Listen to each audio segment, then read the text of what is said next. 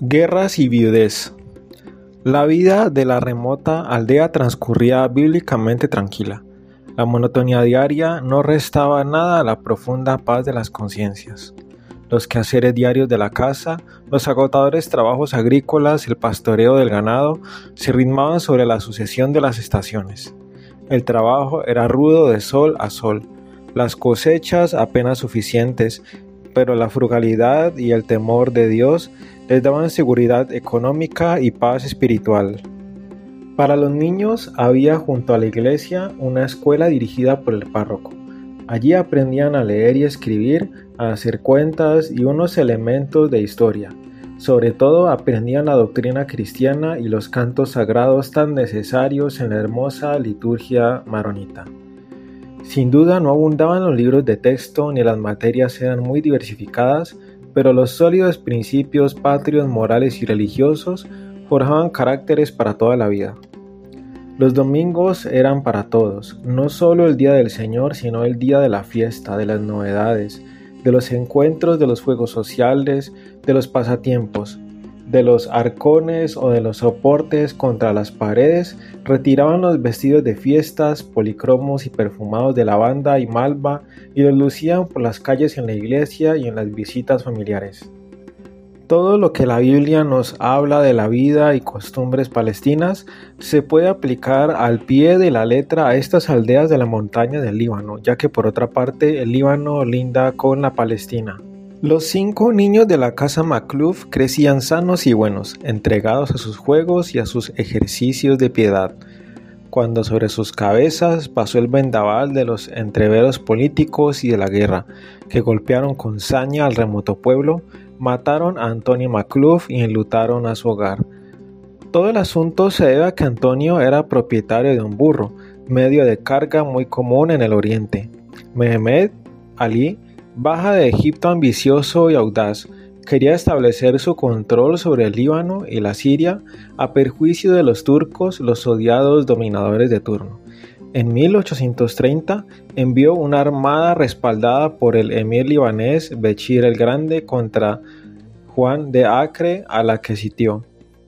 Los habitantes de la montaña fueron enrolados como soldados y sus cabalgaduras requisadas para el transporte de materiales de fortificación o de vituallas para el ejército. El jefe de la partida militar una noche golpeó con fuerza a la puerta de los Macluf. Sin apearse de la montura, pidió hablar con Antonio, a quien entregó la orden del comandante. Exigió el inmediato cumplimiento y se fue. No valieron ni excusas ni protestas. Al día siguiente, Antonio aparejó el asno, se despidió con un largo beso y abrazo de su esposa e hijos y bajó lentamente al llano para ofrecer sus servicios y los del asno al ejército. Poco acostumbrado a los aires pesados del llano, cayó fácil presa de las enfermedades palúdicas. Una fiebre cruel lo postró en su jergón y se lo llevó a la sepultura.